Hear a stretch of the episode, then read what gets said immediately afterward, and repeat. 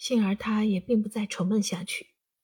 其实愁闷也没用，你老了，人怎能再恢复到少年时候呢？就依旧将那一副耳环放到了锦匣里去，再从那其余两个锦匣里捡起了一对玉镯来。这对玉镯的原料是纯粹的白玉，白得像羊脂一般。虽然没有像翡翠一样鲜艳的绿色，但玉质的坚质和光泽的莹润，却也自有它的可爱之处。尤其难得的是，它们也一般绝无斑驳，任你把它们去耀在阳光里照着，也不能照出一丝一点杂纹。我们从日常所见的各种玉器的每多斑驳或裂纹来推想这一对玉镯，便不由不惊叹着它的纯洁无疵的可贵了。由此更可想见，张之洞为着要搜觅这样两块匀净的翡翠和纯粹的白玉而所费的代价，必然也是大足惊人了。如其再替他加上了因雕琢而所费的工银，这个数目可真难得有人会猜中的了。太后把这对玉镯托在她自己的掌上，慢慢的抚摸着，似乎它们的光洁滑润已发生了一种使她感觉十分舒适的滋味。甚至使他抚摸了许久，还是不忍逝去。但最后，他又触动了愁思，懒洋洋的把它们放回了原处去。便是这一对镯子，也不是我如今所能穿戴的了。他又重复的说了三四遍，这意思就是说，他这一句话确然是不能否认的事实了。我们如今所穿戴的簪环钗镯之类，最适宜的无过于竹石色的珊瑚所做成的东西了。它们的颜色比较深一些、暗一些，可以不致和我们这一副老辈的倦容以及两个失神的眸子发生多大的冲突，而人家看起来。也不致怎样的触目。他这一套自行检举的话，实在是半些都不错的。我虽竭力的想制造几句话出来抚慰他，但立刻就觉得太不易措辞而缩住了。同时，更极明显的使我推想到，何以这几年以来，他老人家每次在更换某种事物的时候，总得经过一二十分钟，甚至一两个小时的沉思和替选。无非也是为着有些太鲜明的东西已不适于他那已老的容颜的缘故。据说，当他正在妙龄的时代，对于一切事物的选择更比现在加倍的注意。高兴时，往往会一天换过几次的。那时候，咸丰真像宝贝一般的宠爱着他，常不断的派人出去觅取种种价值连城的珠翠来供他装点。那些珠翠也因得了他那娇艳的容光的掩映，似乎更觉生色。现在呢，她已是一位老太太了，从前所用的那些珠翠，自然不能再和她的容颜相配了。不过无论如何，她的美貌毕竟是不会全部毁灭的，至少还有三四分留存着呢。假使逢到她心上觉得很快乐的日子，或者是隔夜并无失眠的情形。躺的时间很充足，那么他的精神就会突然的振作起来，红润的血色犹如朝霞一般的涌现在他的双颊上，顿时仿佛减轻了一二十年的年纪。虽然他那前额上的几条皱纹还是无可掩饰的存留着，可是他少年时代的风姿，在这些日子中，却乎还有十分之三四能够回转来。太后瞧我们对于她的表示不能穿戴这几件玉器的举动毫不重视，深恐我们不能领会她的意见，便又举出一个现实的辩证来做说明。她说道：“你们可还记得三四天之前，肃王福晋到宫中来的情形吗？这是三天以前的事，我们当然都还记得呢。肃王福晋也是一位很有名的美妇人，常进宫内来朝见太后。”可是，当他这一次来了之后，我们背地里就起了一阵议论。大家都说她的容貌似乎没有以前那般的艳丽了，而且大家都觉得他那天身上所穿戴的衣饰之中，有一件似乎很触目而不相称。可是谁也不能确切的指明出来。太后虽然并不曾有多少时候和他盘醒，然而他已经很清楚的发现了。到今天，他就顺便把他来解释给我们听。现在啊，苏王福晋已不能再算是一个年轻的妇人。无论他怎样的施朱敷粉，他脸上的许多隐隐约约的皱纹，再也逃不过别人的眼睛了。上次他来的时候，尤其见老了许多，这是什么缘故呢？你们可能理解得出来吗？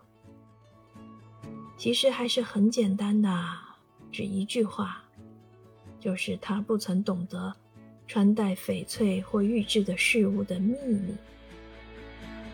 翡翠或玉质的事物，诚然是一种很美观、很漂亮的东西，然而事实上，它们却只宜于正当快乐时候的人和正当青春时候的人，更不能缺少动人笑容来做他们的衬托。如其一个年事较高的人，或是一个精神很颓唐的人，穿戴了这种事物，其结果必致两败俱伤。这话是怎么讲呢？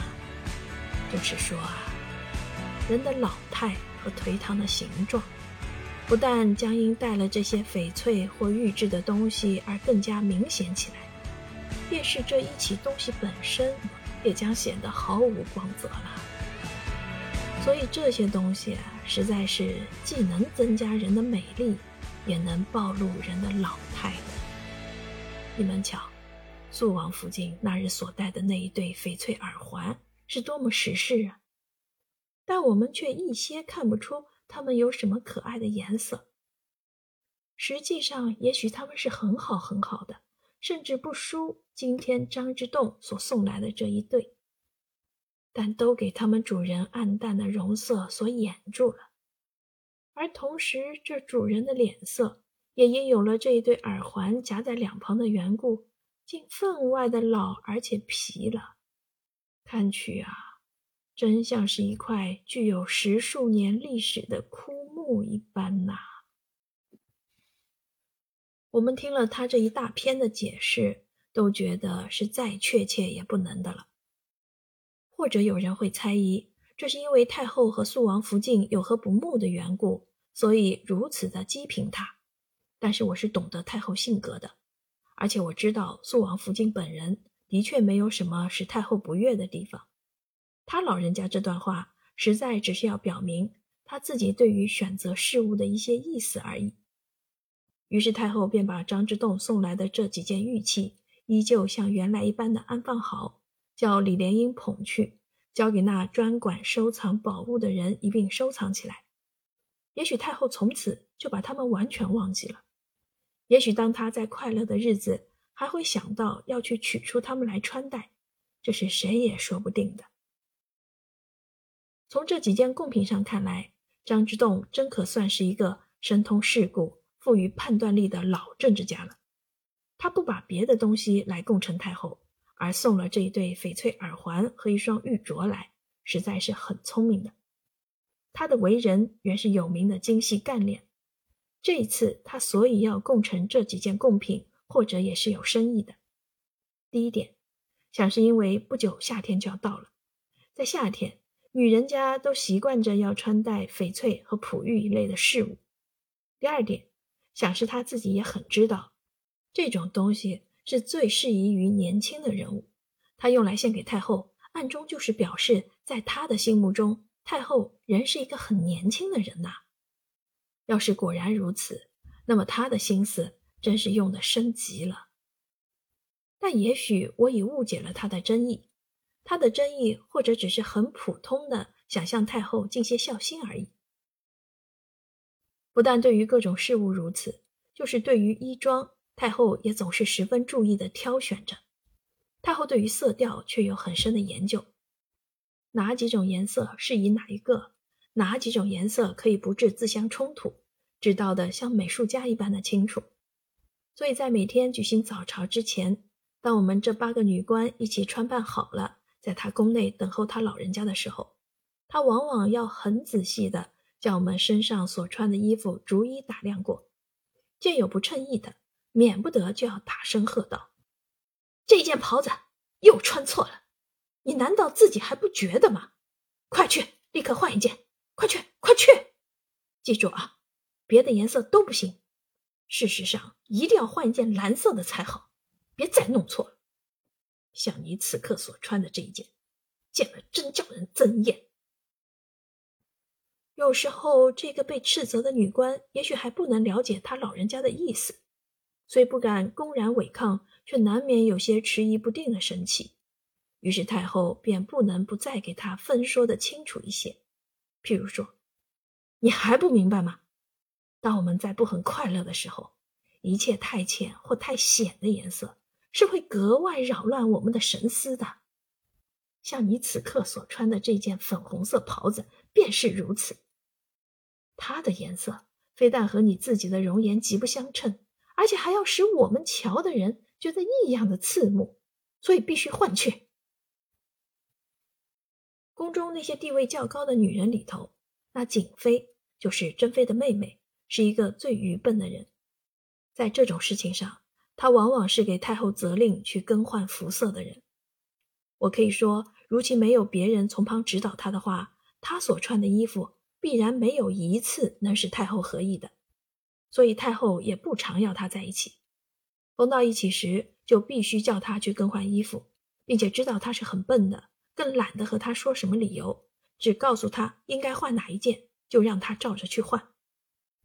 好在我们这些人所有的许多衣服，太后都能极耐烦地带我们记得很清楚，因为多半是他赏赐的。他所说的总是景妃所有的。倒还不至十分为难他。